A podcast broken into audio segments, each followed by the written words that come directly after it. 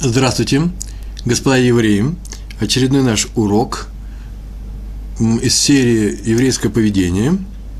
Называется наш урок, будет, будет называться «Неотложка». Почему-то вдруг мне захотелось такое слово вот привести. На самом деле урок бы надо назвать «Спешим делать добро». Мы с вами спешим, спешим делать добро. Ну, как-то какой-то, это похоже немножко на штамп, да? Спешите делать добро. И поэтому называем, просто скажем, э, добро делаем без задержки. А еще проще, о, без задержки, хорошо? Но самый простой, по-моему, все-таки это не отложка, так называли в наше время, я сейчас не знаю. Э, карета скорой помощи. Почему карета не знаю, то я то есть догадываюсь. Э, так называли скорую помощь, которая приезжала к нам на дом. Так вот, сегодня у нас будет речь идти о скорой помощи, а именно любая помощь должна быть скорой, да, не обязательно медицинская, не обязательно через эти медицинские учреждения. Совсем мы недавно мы говорили, совсем недавно мы говорили на такую же тему, э, совсем недавно был такой урок, поторапливайся называется, э, назывался по поводу быстрейшего выполнения заповеди. Если заповедь пришла к тебе в руки, не задерживая ее исполнение. Сегодняшняя тема помогать с быстрым исполнением заповеди другим людям, самому не задержаться с ней и так далее. Тема настолько важная, э, мне кажется, что можно привести, привести и второй урок в целом у нас, по-моему, за сотню, последнего уже три таких урока, сейчас третий. Но так или иначе, мне тема эта показалась важной. А что будет, то будет. Сейчас посмотрим, что у нас получится. Недельный раздел ЦАВ из книги, из Хумаша, да, из пятикнижия э, Ваикра. Написано в Торе Ваикра в шестой главе, в самом начале, где-то второй стих. Там так написано «Прикажи Аарону и его сыновьям». Э, там написано слово «цав», «прикажи» говорится о жертве все сожжения, ола, э, заповеды Аарону, если употребить другое слово, заповеды, слово э, означает э, как заповедь, приказ, заповедь – это приказ, цивуй, цивуй, цав, заповеды Аарону и его сыновьям, распорядись, чтобы они сделали то-то и то-то. Так написано. И Раши пишет, каждый раз, когда написано слово «цав», когда стих начинается с этого слова, это связано с призывом к быстрому э, исполнению заповеди. Называется зерус, поторапливание, то есть торопитесь. Зрезут – это когда мы поступает человек быстро, а когда мы поторапливаем других – это зерус, поторапливание. И это приказ на Раша указывает на все поколения. Это заповедь, несмотря на то, что говорилось на Аарону и его сыновьям о том, какие надо приносить жертвы Ола в его время, оказывается, это, э, это на все поколения. Между прочим, что значит на все поколения? У нас сейчас нет храма мы сейчас не, не приносим жертву Оля. Значит, получается, не на все поколения, нет, на все. Здесь, в частности, мы видим ремонт на то, что Тора, и Раш об этом знал, Тора говорит о том, что в будущем у нас будет храм, история, э, мировая история в том виде, в каком мы ее знаем, с которым мы, как мы с ней знакомы, закончится с восстановлением третьего храма. А значит, э, это дано на все поколения. Э, заповеди э, жертвоприношения – и мы их должны учить для того, чтобы, когда храм появится, мы знали, как это делать. Так, значит, Раши написал, он взял это из Мидраши на все поколения, и еще привел из Мидраша тоже. Раби Шимон сказал, особенно Тора вынуждает торопить людей там, где возможен экономический ущерб. Хисарон Кис называется. Э, экономический ущерб. Там, где нельзя задержаться с исполнением заповеди, потому что если ты задержишься с ней, ты понесешь урон. Э, экономический урон, денежный. Другие мудрецы говорят, что это не только в случае ущерба для имущества, но и в случае продолжительных страданий, если людям связано с каким-то образом со страданиями. Если вы не выполните эту заповедь, э, э, получится плохо. А мудрецы из школы Раби Ишмаэля, там э, тоже приводится в Мидрашах, э, везде, где в Торе написано цав, так говорят, это зерус, поторапливание, моментально и на все поколения. Мияд он добавляет, моментально надо делать эту заповедь. Скажи Арону и его сыновьям, что вот эту заповедь, которую сейчас ты им передашь, нужно исполнить сразу же. И об этом мы читаем Откуда мы это знаем? Откуда эти мудрецы это вывели? Как написано про ошибку, которую могут сделать евреи в заповедях. Если евреи, вся община сделает ошибку, то нужно принести э, особую жертву. Там так написано, сегодняшний, Бамидбар в 15 главе, сегодняшнего дня, как приказал вам Всевышний, на все ваши поколения, вот что нужно делать, если община э, сделает, э, сделает какую-то ошибку коллективную, они должны принести особую жертву. Сегодняшнего дня – как приказал вам Всевышний на все поколения. Отсюда мудрецы э, Раби Шмеля говорят, что раз так, то слово «цав», которое связано с этой заповедью, вся говорит о том, что делай сразу, делай сразу. Об этом написано в Талмуде Кедушин, что надо быть быстрым в исполнении заповедей, и это на всех, во все поколения. Отсюда мы это учим. Будьте быстрыми в исполнении заповедей. У меня здесь немножко такое нудное начало, так мы учим Тору в Ешевах, э, серьезнее, конечно. Не просто, как я сейчас взял и пробежал это э, устно, э, а что откуда выводится, что под этим подразумевается и так далее. Так, иначе поговорим на тему, почему нужно поторапливаться с исполнением заповеди в случае возможности, как было сказано, экономического ущерба или серьезных страданий. То есть не просто там чуть-чуть больно стало, а серьезные страдания. И говорится о том в наших книгах, что это все из-за того, что человек сделан из, э, так он сделан, вместе из тела и души. Душа с радостью исполняет все заповеди, ибо они пришли тоже, ведь заповеди пришли из духовного мира, а тут же откуда пришла и душа, кстати. Но тело, тело оно заделано в земной сфере, оно из земли сделано, во-первых, и оно интересуется, если можно говорить про интересы тела, только земными радостями, э, э, тем, как можно избрать земные неудовольствия, земные страдания и так далее. И поэтому заповеди, которые пришли из духовного мира, наше тело не торопится исполнять. Поэтому нужно его подгонять, им нужно уметь управлять. Впрочем, есть такие заповеди, которые тело тоже исполняет с радостью. Их даже не надо специально называть, но я возьму и назову. Они связаны с едой, питьем, субботним сном. Вот и разрешено в субботу спать, да, и даже приветствуется тело наше э, с радостью отзывается на, на такую заповедь. В общем, любые э, любая вещь, которая, ну, субботние трапезы, кидуш, маца на Песах, например, а сейчас мы стоим в реальном нашем времени, стоим, э, совсем немного осталось Божьей помощью, будет у нас Пурим, и то тело вообще тоже радуется, у многих оно радуется, в Пурим тоже известно, есть земные радости своего рода. Э, а вот в частности, например, сказано, что выполнение заповеди справлять праздниками, праздниками Торы – а именно Песах, э, Сукот и Шивот в другом порядке, то эти праздники нужно справлять с мясом и вином на столе. Это будет радость и веселье. Видите, для тела тоже кое-что дается. В этом душа и тело равны, и душа радостно относится к этим заповедям, с удовольствием их делает, и тем более тело. Но в тех заповедях, где нет для тела никакого удовольствия, особенно в заповедях, связанных с ущербом телесным, или материального, или телесного характера, тут тело надо, конечно, подгонять, заставлять, управлять им, не идти на поводу у тела, а быть его хозяином. Э, а тем более, если тело страдает. Например, в заповедях поста тело этого не хочет делать, и э, надо себя заставить. Поэтому в таких заповедях, где тело не хочет участвовать, сказано «цав», приказано телу, прикажи телу, исполняем. Это не право, хочешь исполняй, хочешь не исполняй, а именно требование, инфинитив называется, приказ. Тут нет права исполнить или не исполнить, это жесткий приказ. А раз жесткий приказ, то есть очень интересное правило. Я сейчас его напомню, а потом начнем рассказывать истории. Без истории сегодня не обойдется, я надеюсь, у нас будет такая возможность. Известно такое правило. Тот, кому приказано, и он это делает, исполняет этот приказ, его награда больше того, кто делает, хотя ему это не приказано. Ну, это совершенно неожиданное правило, многие с ним знакомы. Э, это правило приведено на 31 листе Э, трактата, Вавилонского трактата Кедушин. Э, и почему, мы можем спросить. И на этот вопрос сам Талмуд не отвечает, он просто это правило использует, а то Сафот, комментируя э, Талмуд, комментируя Раши, и в частности этот Талмуд, то Сафот – это название э, комментария, принято говорить во множественном числе, потому что это коллективное создание. Тософот отвечает на этот вопрос. Почему? На самом деле сказано о том, что тот, кому приказано, он это делает, и награда его больше, чем тот, который делает и выполняет то, что ему не приказано. По своей инициативе он это делает. Почему так? Тософот отвечает. Потому что тот, кому приказано, страдает больше. Ведь он, может, он не может отказаться, у него нет такой возможности. Это приказ.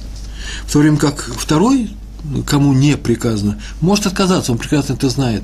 Раз он может отказаться, то и э, можно соотнести дистанции. Это как, э, например, эстафета марафонский бег на, на улицах города, рядом бегут мальчишки, они бегут, ведь они не получат приза и могут бежать, на самом деле, не все 40 километров, может быть, а 3, 4, 5. Зачем? Они получают удовольствие, они бегут, потому что знают прекрасно, что они сойдут.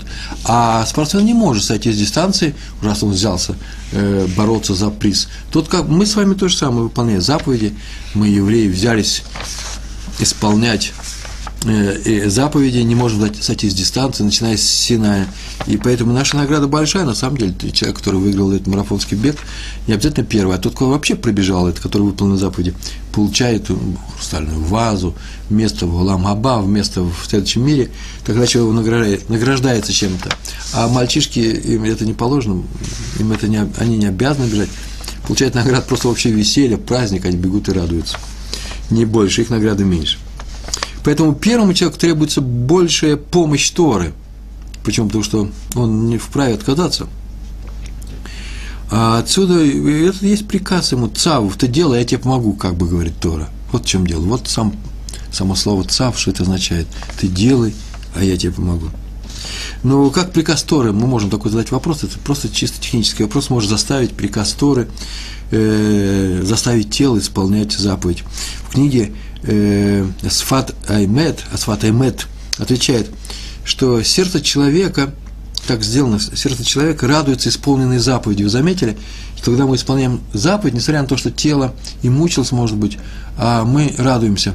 Э, после того, как мы проходим, это просто пример, проходим э, удачно, проходим весь праздник, праздник, пост, который называется Йом Кипурим, Йом Кипур, э, то люди танцуют и веселятся – Почему? Потому что они надеются, что там приняты наши молитвы, и все будет хорошо. Несмотря на то, что тело вообще страдало, надо бежать домой каждую секунду.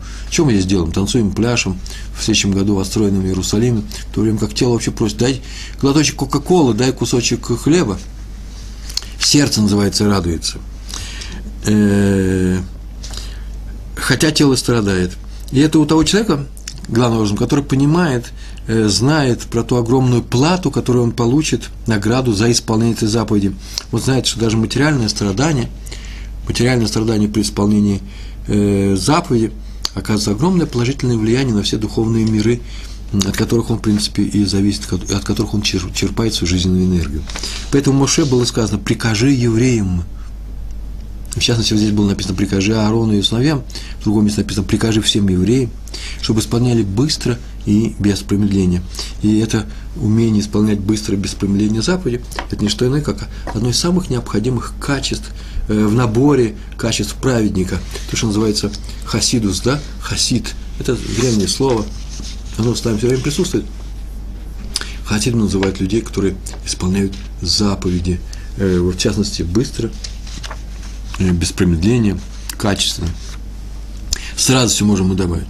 Первая история про Адмора из города Гур, польский город в, в, э, в Польше. Э, мы про него, между прочим, в, одном из, в одной из лекций, сейчас вспоминаю, на эту же тему, уже приводили его как это пример э, быстрого исполнения всех заповедей. Звали его раби Авраам Мортхе Альтер, знаменитейший знаменитейший Адмор э, гурских хасидов. Был он очень быстр, точен, точен в, во всех своих действиях, э, расторопен, четок, э, эко, э, э, э, он экономично относился, экономил на каждом движении своем, ничего не делал лишнего, ничего. Все у него было посвящено Торе, ни одного слова, ни одной секунды он не потерял просто так. Такими же были его хасиды, потому что они брали с него пример. Э, говорят, что по его, по его приходу, когда он приходил на молитву, Хасиды проверяли, проверяли свои часы. Наверное, были у них какие-то часы, не знаю, на руке, а может быть, луковицы, которые носили на, в кармане жилетки. Э, не было тогда службы точного времени. Так вот, у гурских хасидов была такая служба. Они знали, что когда э, их Раф э, Авраам Мортхе Альтер входит в Беткнесет, в синагогу, в дом молитвы, на молитву. Это, например, там 9 часов или 8 часов он был всегда предельно точен. И однажды, между прочим, он опоздал, и все переглянулись и смотрят, что случилось. Он опоздал и вбежал. Один, один раз за всю свою жизнь. Все посмотрели на свои часы. Ой, что случилось? Э, Ребе опоздал нас на полминуты. И он занялся перед всеми и показал Габаю, э, распределитель, распределителю, рас, э, чиновнику, ну, служащему, ответ, отвечающему за э, э, порядок и за денежные дела в служителю синагоги Габаю, он сказал, что э, часы остановились. Первый раз в жизни остановились часы. И он, надо сказать, был очень расстроен. А подобно ему э, сказал Раби Минахамендал из Котского, известнейший раввин, известнейший, много историй про него мы уже рассказывали. Он такую фразу сказал, я ее сейчас приведу. «Я прошу от хасидов, чтобы они не поддавались уговорам Ецарара, чтобы они его не слушали. Ецарара – это плохое начало в человеке, которое, кстати, мы сейчас только говорили, оно призывает человека не делать те дела, которые доставляют страдания телу, которые не связаны с удовольствием и так далее. Так вот, не поддаваться уговорам Ецарара – я прошу своих хасидов, но не потому, что они должны противостоять Ецерара, этому плохому началу, противоборствовать с ним, ввязаться с ним в войну, а только потому, чтобы, чтобы у них не было на это время, время на разговоры с, с, с этим плохим началом. Пускай они будут все время заняты исполнением заповеди. Активность Адмора из гор э, была феноменальной. Все говорили, что это выше человеческих человеческих возможностей. Об этом однажды сказал другой известнейший раввин, мой любимый раввин, персонаж многих историй, Раби Дов Бериш Вайнфильд из Чебани. Э, если Гур находится в Польше, то Чебань находился в Венгрии, Румынии, вот, в, где-то в этих местах.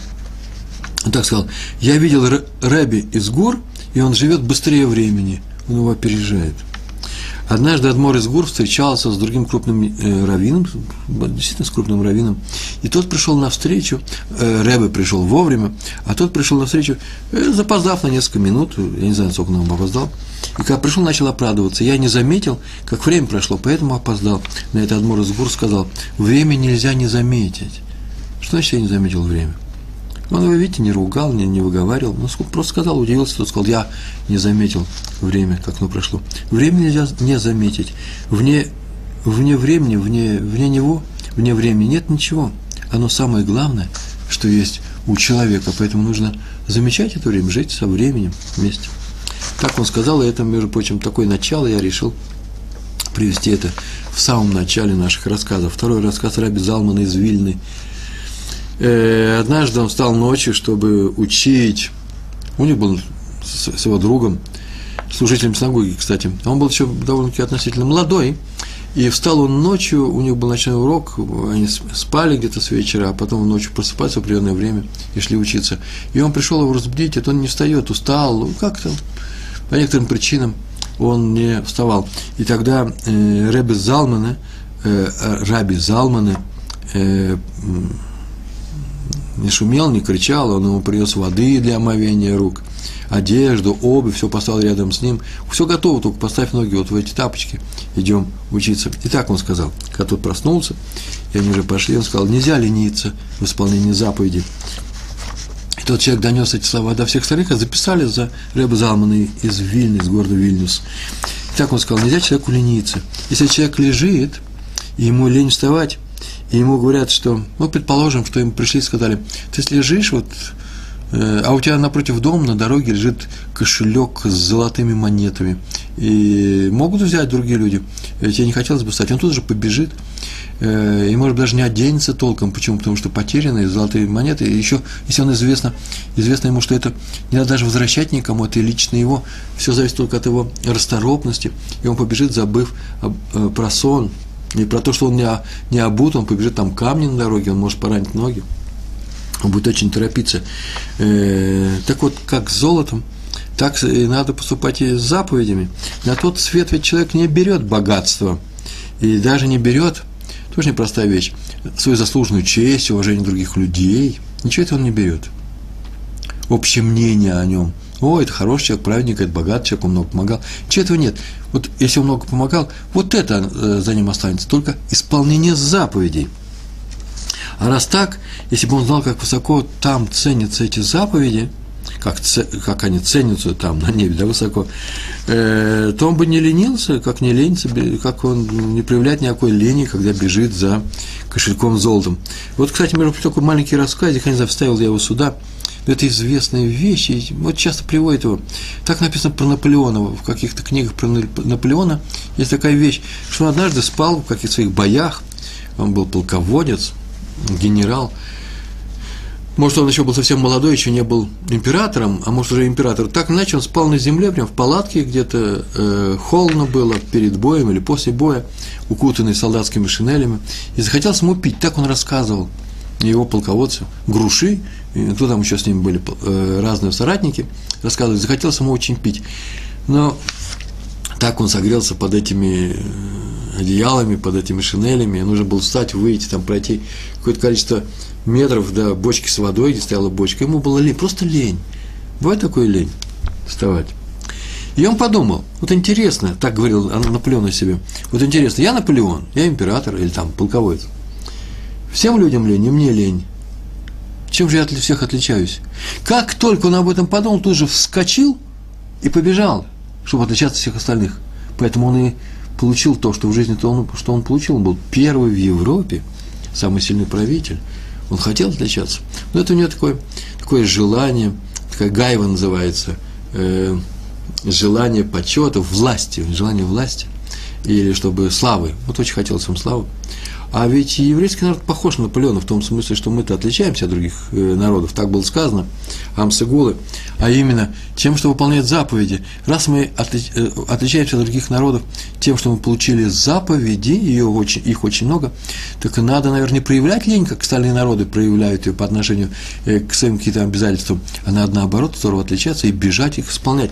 Вот мне пример кажется – э, важным здесь. Если еврей не спешит исполнять заповеди своего отца, который на небе, то чем он отличается от других народов? Этому нас учит просто эта история про Наполеона. Как мы знаем, есть две причины, мы уже говорили на, этом, на эту тему, э, по которым человек не спешит исполнять заповедь. Что ему мешает?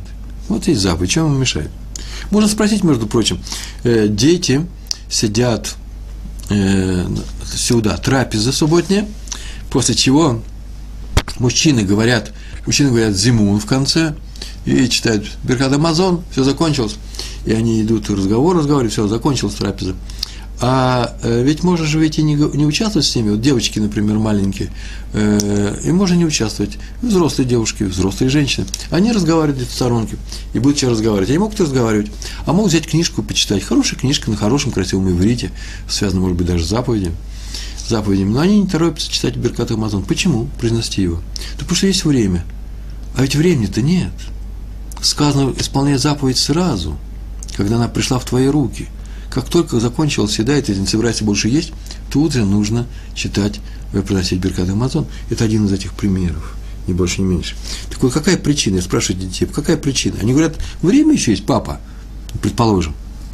Есть еще время у нас – а может быть, время совсем другая, может просто лень, просто книжка заинтересовала, просто эти интереснее, сам себе разрешаю. Э, лень. О, первая причина – это лень. Ну, что торопиться? Лень – это не обязательно разбитое тело, очень усталое. Это не усталость. Это просто некоторое состояние такого духа, когда, ну, неохота это сейчас сделать. Сделаем, ну, заставим себя, мы умеем управлять сами собой, но не сразу. Это называется лень э, об этом сказано во вот. Не говори, что буду учиться, когда я освобожусь, потому что, может быть, не освободишься. Это прямо для, лентяев сказано. А вторая причина, совершенно нестандартная, неожиданная, и мы говорили совсем недавно на, на уроке про на ту же тему, поторапливайся.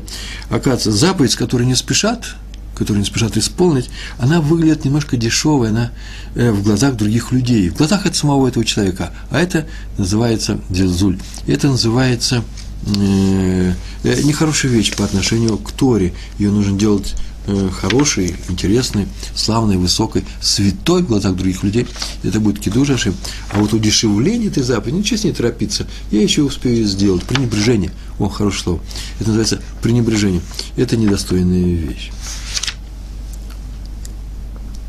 У нас еще несколько есть вещей, но вот что пишет Рамбам в законах Ишут называется, связанных с некоторыми вещами, э, связанных с размножением людей. Вы понимаете. Так вот, во второй части этих законов там так написано, что на человека возложена заповедь размножаться. Прурву называется. Прурву. Плодитесь и размножайтесь. Плодитесь. Пру. А слово при, плод. Рву. Ко много. Ров. Арбе. Э, размножайтесь. И написано, на человек возложен заповедь размножаться. Так пишет Рамбам. Когда? Начиная с 17 лет. Так написал Рамбам. Есть у него на что опереться, он не просто так на что положиться. Он не просто так это написал. И дописал, но если он учит Тору, молодой человек, кто свободен? Нет, на нем эта заповедь считается невозможно. Я объяснил, почему? Потому что тот, кто занят одной заповедью, свободен от другой. Э, это общее правило. Если на самом деле я занят какой-то заповедью, и мне не то, что не досуг отрываться, отвлекаться от нее, а потому что она не будет исполнена хорошо, то в это время я могу не свободен от исполнения другой заповеди. Ну, простой пример, может быть, сомнительный пример. Если я даю урок э, где-то на семинаре, выездном, в другом государстве, в другом городе, и время подходит. Так получилось, что урок затянулся, вместо того, чтобы час э, его говорить, э, он уже идет третий час, люди воодушевлены, задают вопросы. Я его не могу прерывать. В принципе, я могу его не прерывать, несмотря на то, что сейчас подходит, кончается время произнесения э, э, чтения дневной молитвы Минха. Я свободен от чтения Минхи сейчас. Почему? Потому что я сейчас занят э, другой заповедью. То же самое и здесь. Рамбам сказал, тот, кто учит Тору, а это такая заповедь учить Тору, он постоянно учит, не просто от, э, отвлекается, нет, он все время учится, вся его жизнь на это положена.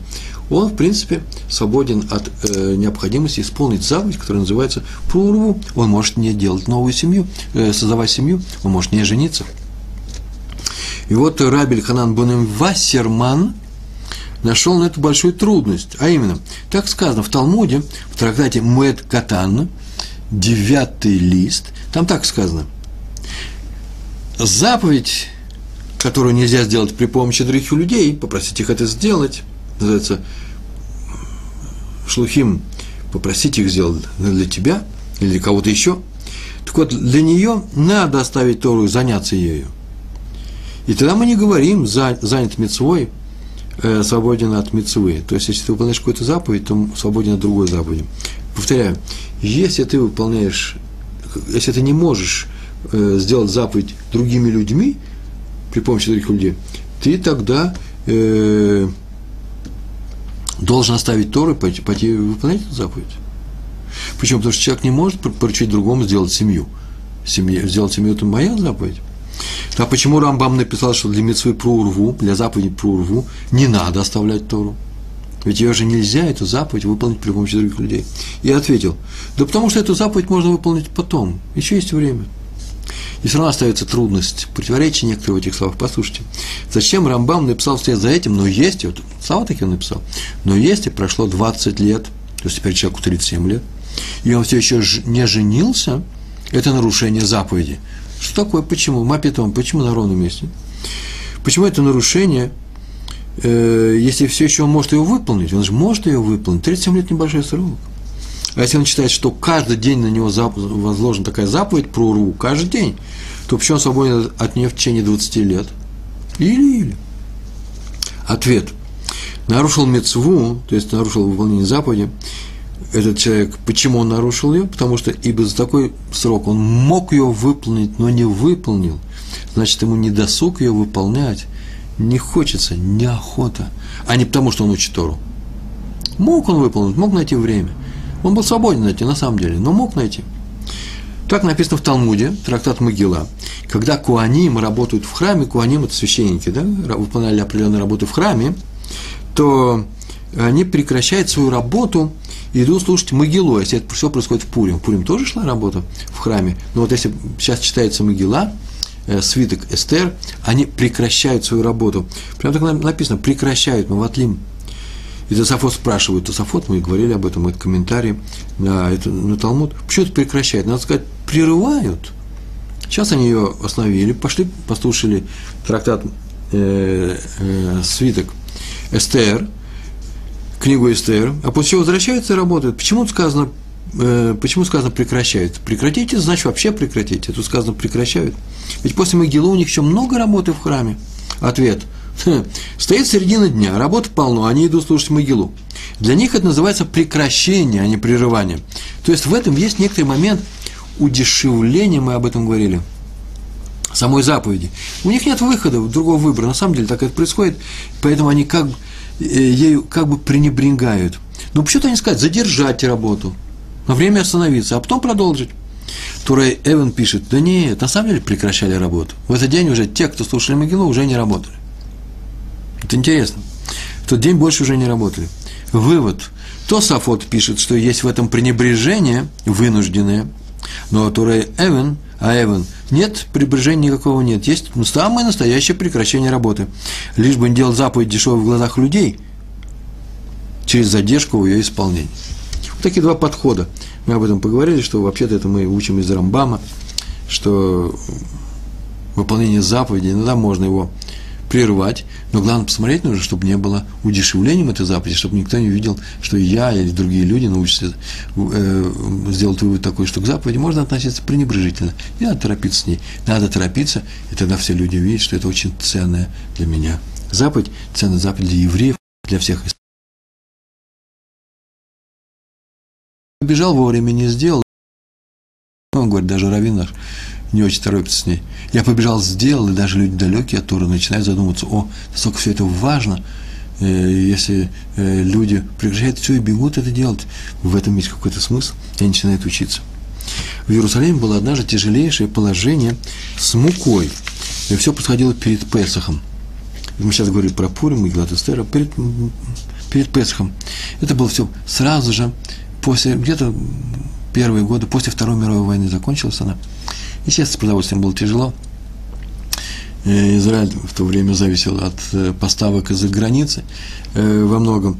И власти решили выдавать муку по карточкам. Так я полагаю, что было некоторое распределение, не было слова карточки, но какое-то распределение. Каждому давали то, что им положено, и как с неба. Но с неба не ошибутся, когда давали ман, помните, да, каждому получал свою порцию.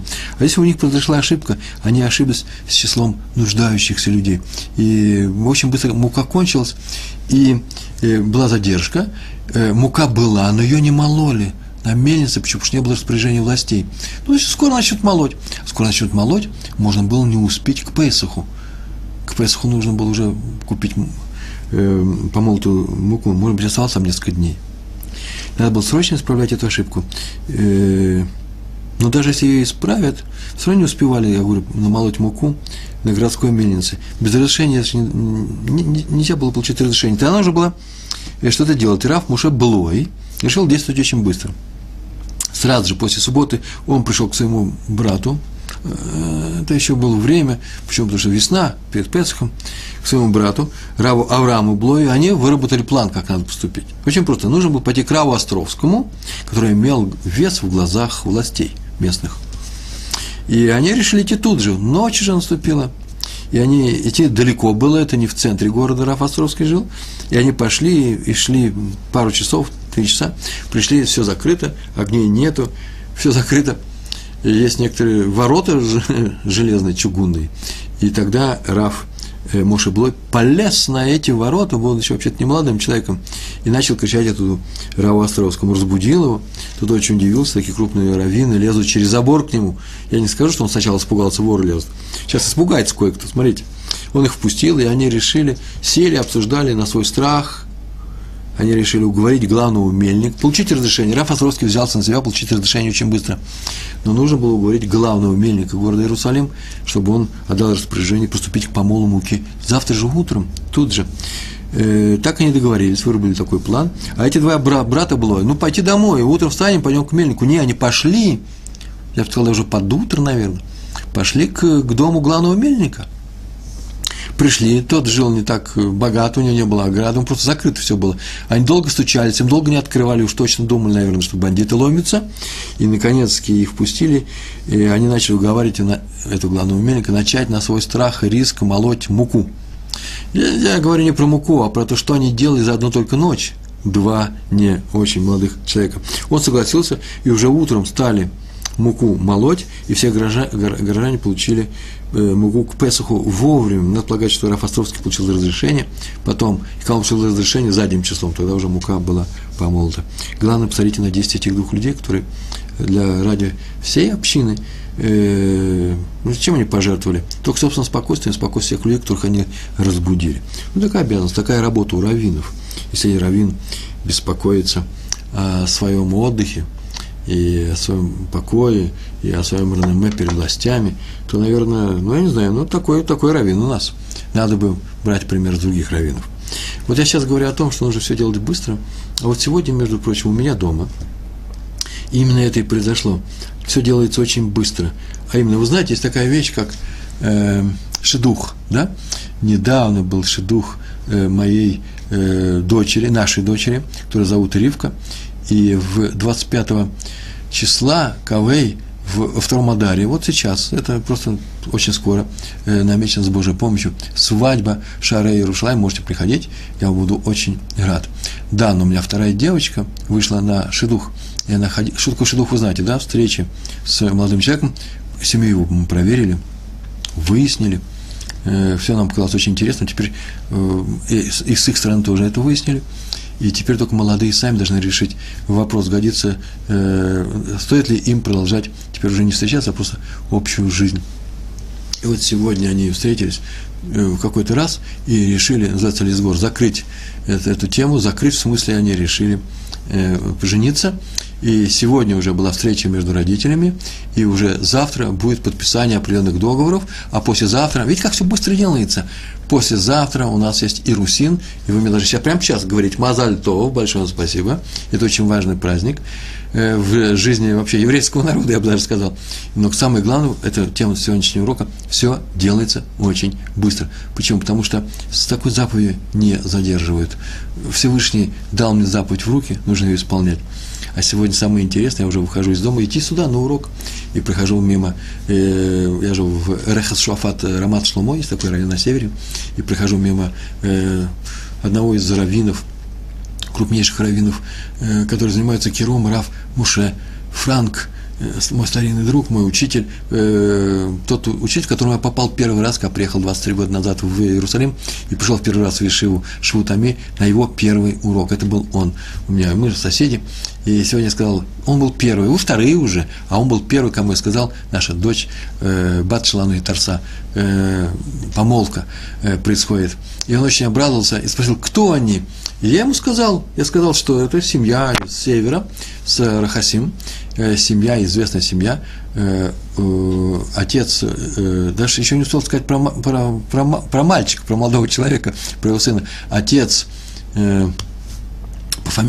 является руководителем Кололя известного, э, там фамилия Элицур. И он как обрался Раф Моше Франк. Я первый раз вообще вижу, взрослый человек, э, много за 70 лет, начинает танцевать на улице в Иерусалиме и радоваться. Э, так он обрадовался. И объясняет, да это мой любимый ученик. В свое время, когда, в свое время, как-то сок там 30-40 30 лет, наверное, больше ходил молодым человеком еще, отец нынешнего нашего жениха к нему. И он обрадовался. Тоже он не задерживал свою радость и веселье. Тут, тут же, как только он узнал об этом, он начал танцевать. Вот на эту тему и урок у нас сегодня. Когда приходит заповедь, начинаем тут же танцевать. Ой, извините, начинаем тут же ее исполнять. Сегодня разговаривали про Иерусалим, про тяжелое положение с Песхом, слава Богу, все Э, все его, все получили. И сейчас еще мы поговорим на эту тему. Еще раз про Адмора из Гур, кстати, Раби Авраама Мортхи Альтера, да, автор Имра и Мет. Он экономил время буквально на всем. Вообще о нем можно рассказать длинные рассказы, очень много такого. Очень интересно. Для него была важна каждая минута. Например, как он ел. Ему на стол сразу подавали все блюда, чтобы не было задержки, чтобы он не сидел и ждал, как что-то принесут. Сразу все давали. И он ел не все сразу, не вместе, он был культурным человеком. Польша, интеллигентнейший человек, за много языков. Нет, он ел одно с другим очень быстро, не отвлекаясь ни на что. Почему? Потому что он выполнял заповедь, надо ухаживать своим телом. Я получил тело, и сейчас я, я его буду кормить, чтобы потом я мог учиться. Это очень важно, и учить. И поэтому э, в будни он кончал обед, это обед был с хлебом, за 7 минут. Всегда, не меньше, не больше, 7 минут. А в субботу, э, шабас, койдыш – нужно, конечно, продлить это удовольствие и продлить в честь субботы, не в честь своего живота, а в честь субботы. И он кушал очень долго, как он говорил, 22 минуты. У него все, на это все уходило. Он все запил свой, календарь, выполнял все точно в согласии с планом минуту в минуту. Он никогда нигде не опаздывал вообще, не опаздывал. Его родные видели наяву реализацию слов, так написано. Так он так он говорил. У каждой минуты своя роль – что можно сделать в эту минуту, нельзя уже сделать в другую. Да, будет поздно. Э, я уже говорил, что его все, больше всего расстраивало в людях только одно качество – опоздания. Почему? Потому что он считал, что это время-то у него забрали. И он еще такую фразу говорил – кто подвижен, быстро подвижен, вот все делает быстро. Тот ничего не боится, ибо начинает раньше установленного срока, чтобы не опоздать. Хм, эту тему я тоже говорил. Я знаю некоторых людей, вот я и сам умею опаздывать. В России это как-то не очень любили, в Израиле все это распустилось пышным цветом, зацвело и с места тронулось. А именно тут э, считается, можно и припоздать, припоздать. Наверное, это, знаете, такая награда еврейскому народу за то, что мы потребовали однажды, что Моше спустился с горы Синай, ему сказали, что ты опоздал, э, э, очень они переживали за это, так переживали, что пошли и быстренько решили, что раз он не пришел вовремя, значит, и не пришел, значит, и не придет. И сделали себе, э, как называется, телец из золота, начали поклоняться, в общем, что-то они начали делать, и за это э, чуть не пострадал весь наш народ. Вернее, пострадал, но чтобы было искупление за такое страшное прегрешение, как почитание, поклонение каким-то идолам, э, то был сделан храм. Кстати, между прочим, мы переносной храм, что который да, искупает нашу вину, в частности, эту вину. Скажите, пожалуйста, получается, что они сделали плохо, а мы получили хорошо, мы получили храм. Если бы они не сделали плохо, не надо было бы делать храм. Мы бы обошлись без храма. Вот не сделали бы они тельца. Или Моше сказал, я здесь 40 дней должен привести, дай-ка я приду из 39 с половиной дней. Как Раби Изгур, Раби Изгур, побежал тут же, спустился, а ничего не успели сделать. Не было бы у нас храма, что было бы дальше? Как мы жили без храма? А как бы наши прегрешения искупались бы при помощи чего? А не бывает такого, чтобы у народа не было прегрешений? Не бывает такого. Мы сейчас только говорили о том, что э, если община сделает грех, то была определенная жертва. В самом начале мы сказали, э, вся община. А теперь, если она сделала грех, а жертвы, ну как, жертву просить, храма нет. Так это хорошо или плохо, что они сделали э, жертву? Это несложный вопрос. Просто нужно взять и начать учиться на эту тему. Я знаю, что вы учитесь.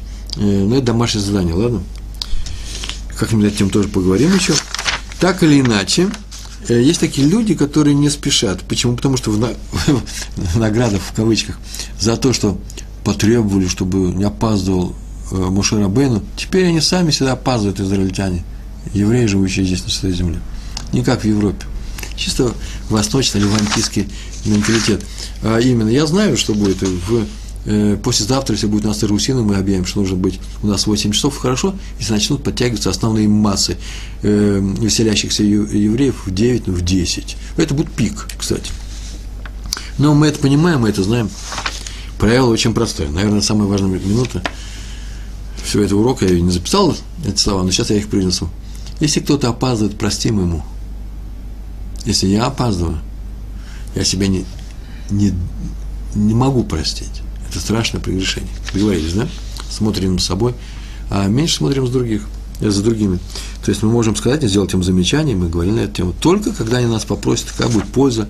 Там много условий есть, когда они нас услышат и так далее, и так далее. Так вот, есть такие люди, которые живут по такому принципу. Независимо от того, израильтяне, американцы или русские. Но есть такие люди. Куда сейчас спешить? Я говорю, ну, быть, сейчас уже выходим. Он говорит, куда спешить, Реброн? Мы еще не опаздываем, поэтому не надо спешить. Очень интересный подход, да? Полное отрицание того, что мы сейчас учим. Тор дается, дана нам, Тора связана с заповедями. Это самое главное содержание, содержательная сторона, содержательная сторона Торы – есть заповеди, которые мы обязаны исполнять. А раз есть заповеди, которые мы обязаны исполнять, мы должны быть быстрыми, энергичными и активными. Нельзя задерживать с исполнением заповедей. Раф Рафаэль Борух, Барух все-таки, да, Толидана. Раз он сфарадин, это Барух.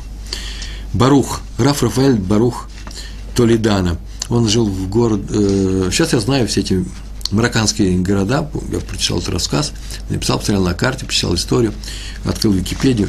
Равин в городе Мекнес, я не знаю, где ставится ударение, рядом прямо с городом Фес, крупнейший еврейский центр, в том смысле, что там было очень много ешив, в городе Марокко. И он лежал больной в постели, заболел. Бывает такое.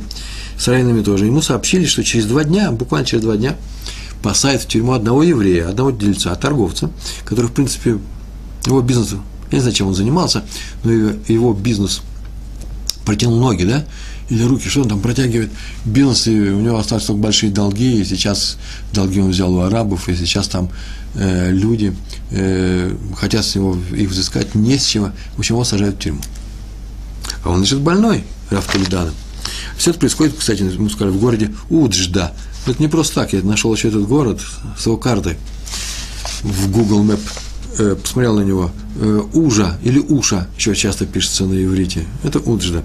Почему? Потому что там было написано, что до него 400 километров. Я сразу видал, что это было город Фес в центре Марокко, а это э, очень далеко, на востоке, почти недалеко от границы. И тут же Раф Толедан ускочил и побежал, побежал его спасать. Тут же спасать. Его отговаривали, родные его отговаривали, ты больной, и не надо торопиться. Но он сказал, это никак не связано с моей болезнью или не болезнью. Пришла заповедь, я могу его спасти. Потому что я знаю, что я могу его спасти. Раф Толедан мог его спасти.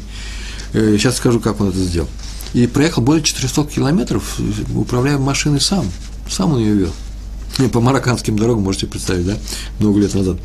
Приехал и начал говорить у власти его э, сажать. Договорился, что сам привезет половину долга, ему доверяли, просто знали. Один из главный рам, э, раф во всем Марокко, и он говорит, что привезет половину долга. Поэтому нужно его а, освободить, а, а, не сажать в тюрьму. А дальше посмотрим, какую вторую половину. Так они обрадовались Э, люди, которые взаимодавцы, которые давали эти кредиты, что сказали, да хотя бы половину нам спасти, посадим в тюрьму, вообще ничего не получим, и вторую половину они ему простили. И он на самом деле написал все бумажки, так он спас, приехал в Фес потом, наверное, забыл про болезнь, собрал всю сумму, которую нужно, и даже собрал деньги для того, чтобы дать этому торговцу, еврею, который до этого вообще нельзя его бросать, потому что он помогал общинам, ешивам, и как же теперь можно бросить, отвернуться от него. Дал ему деньги на то, чтобы он восстановил свой бизнес. Я не знаю, насколько это было восстановлено, так или иначе, скорее всего, потом, когда пришлось время уезжать оттуда, все уехали, все побросали. Следующая история про Рава Йосифа Зоненфельда. Про него рассказывает другой Рав, Минаха Менделшейнин, известнейший раввин. И он так рассказывает, что все происходит в 1928 году. Пришел его навестить перед э, Рошходыш, как называется, новомесячье. А какой э, месяц Нисан?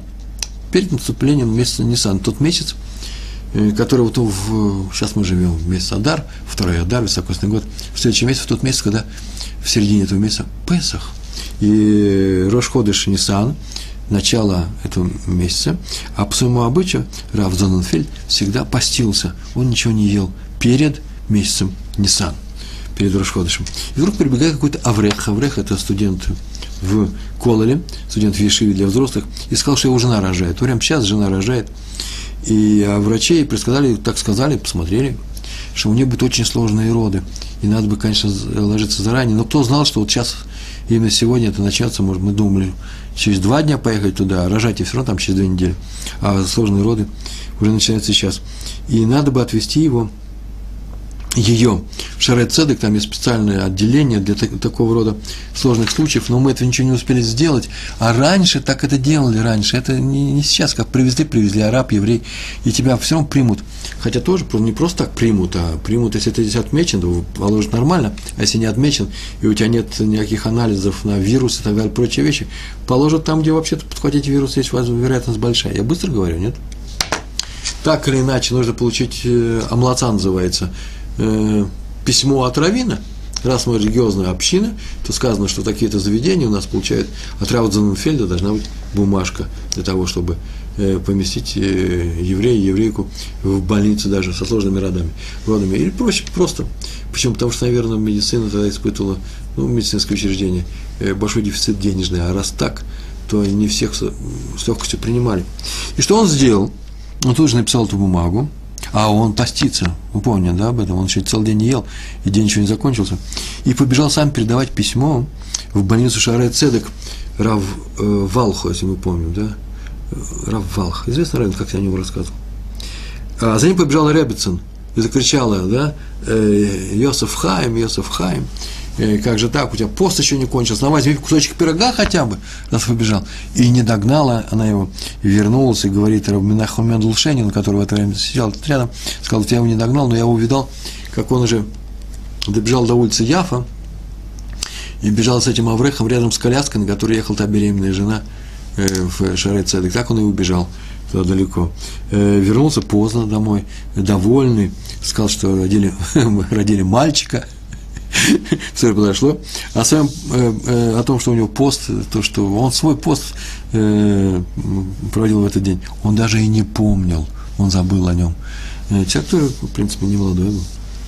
Еще есть у меня есть совсем немножко, мы уже заканчиваем, у нас осталось ровно 10 минут, у меня еще тут куча историй, море историй. Я сейчас все успею с Божьей помощью. Раби Зелик Бройерман. Однажды я тоже сходил в Иерусалиме, он пригласил на Брис, Брисмила, Бритмила. Он просил своего сына, э, просил на Брит своего сына, он не просил его, Брит его сына был.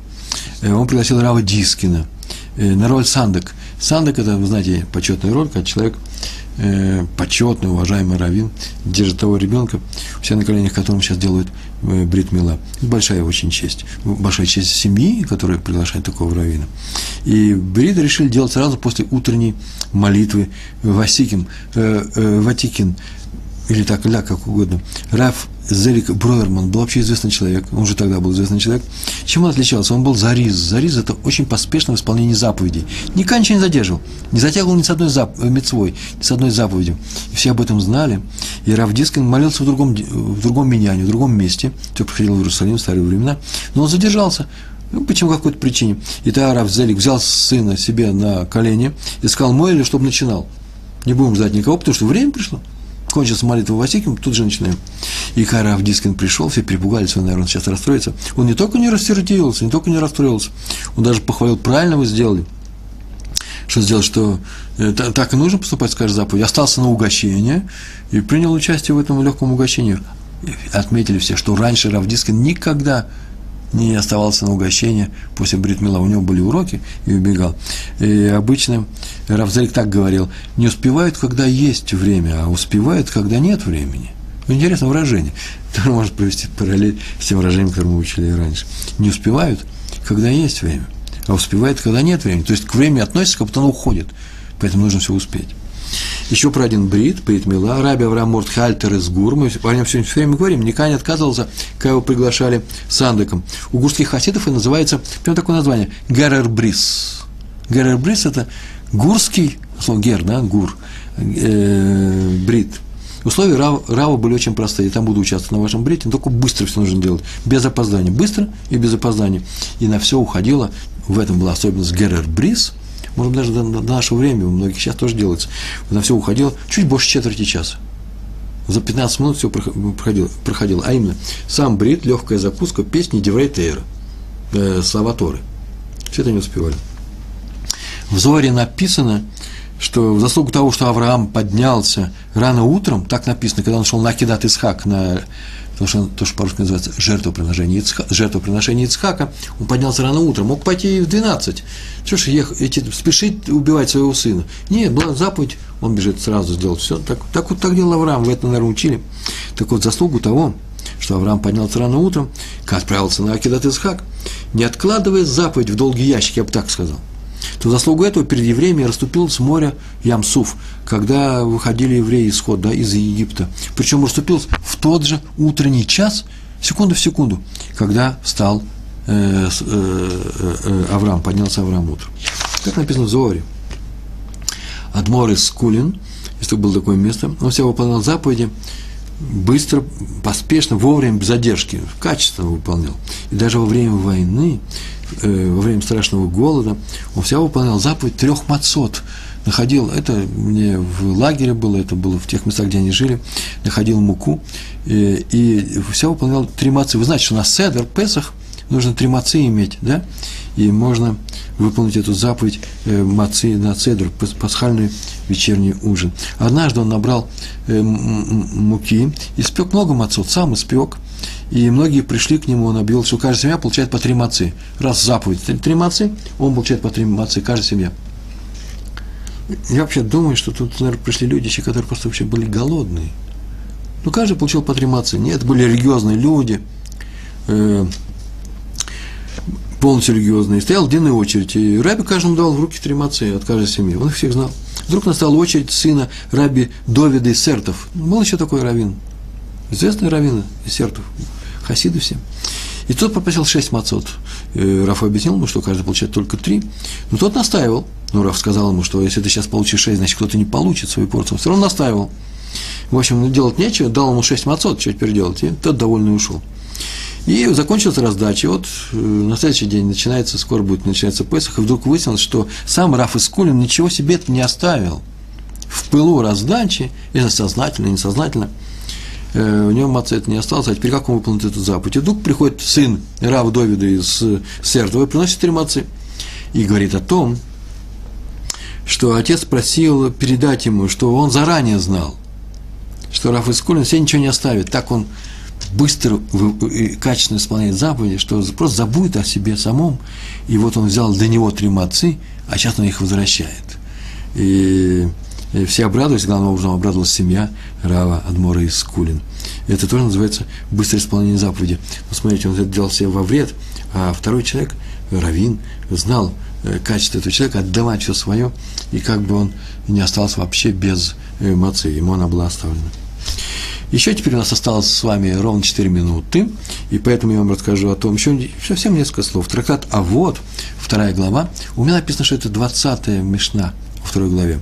Ну, возможно, в, вы знаете, да, что в разных изданиях, не в разных изданиях книг, которые сейчас выходят, а в разных принятых изданиях, есть несколько э, способов издания э, перки «А вот», э, они по-разному комплектуются. Главы полностью, а вот как там делится Мишнайот, по-разному. Так вот у меня написано, что это 20-й Мишна, потом в том Сидуре, который я переводил на русский язык, в Сидуре на субботу, Нусах Ашкинаса, Нусах Сфарад, это была 20-я Мишна. Там так написано, а все знают эту Мишну, о чем я говорю, день короток, работы много, работники ленивые, кстати, а хозяин подгоняет – все знают об этом, все даже знают смысл всего этого. Раби Рухам Лейбойц объясняет, хозяин торопит. Что значит хозяин торопит? Всевышний не ждет. Ну что, почему он торопит? Он подгоняет. Его шхина не задерживается. Человек должен сам за ней успеть. Она проходит и возможность исполнить что-то исчезает. Нет в жизни ни одной паузы, так говорит Раби Рухам Лейбовец. Лейбовец ни одной остановки, нету этого. За шхиной надо бежать, это слова. Вот как мы бежим за другом, который проходит мимо нашего друга, э, мимо нашего дома, мимо нашей двери, может быть, кричит привет и идет по своим делам. А я хочу его остановить, почему? Потому что я хочу показать его, что я его люблю, это мой друг, я хочу, мне несколько слов ему сказать. Я бегу за ним, останавливаю его, он не остановится, почему? Потому что э, я проявляю сейчас свою любовь к нему. То же самое Всевышний, он проходит мимо, если я успел. Э, сама будет шхина. Шхина – это проявление Всевышнего, это физическое ощущение его присутствия. Э, Всевышний проходит мимо, он не ждет, я должен за ним успевать. Он не за мной ходит, я за ним должен бежать. И последнее, почему-то, когда приносили жертву, не тогда, просто почему, когда приносили жертву скот, то кровь и сало, как называется, э, хелов, э, внутренний жир, ну, на самом деле, внутреннее сало – возлагали на жертвенник, специально его воскуряли, он там сгорал. Почему? Вот есть такая притча. Один торговец учился в синагоге, и к нему пришел другой торговец, домой к нему пришел – сделать сделку, и дети не позвали отца, потому что он учит Тору. И когда он пришел, ушел, пришел, ему сказали, что приходил такой-то, и он пошел перед другим торговцем продать что-то, а отец не было, тот сказал, ну что же меня не позвали, это же наша парноса, это наш заработок, в следующий раз зовите меня. В следующий раз пришел как раз не торговец, а инспектор налоговый, человек, который налоги собирает.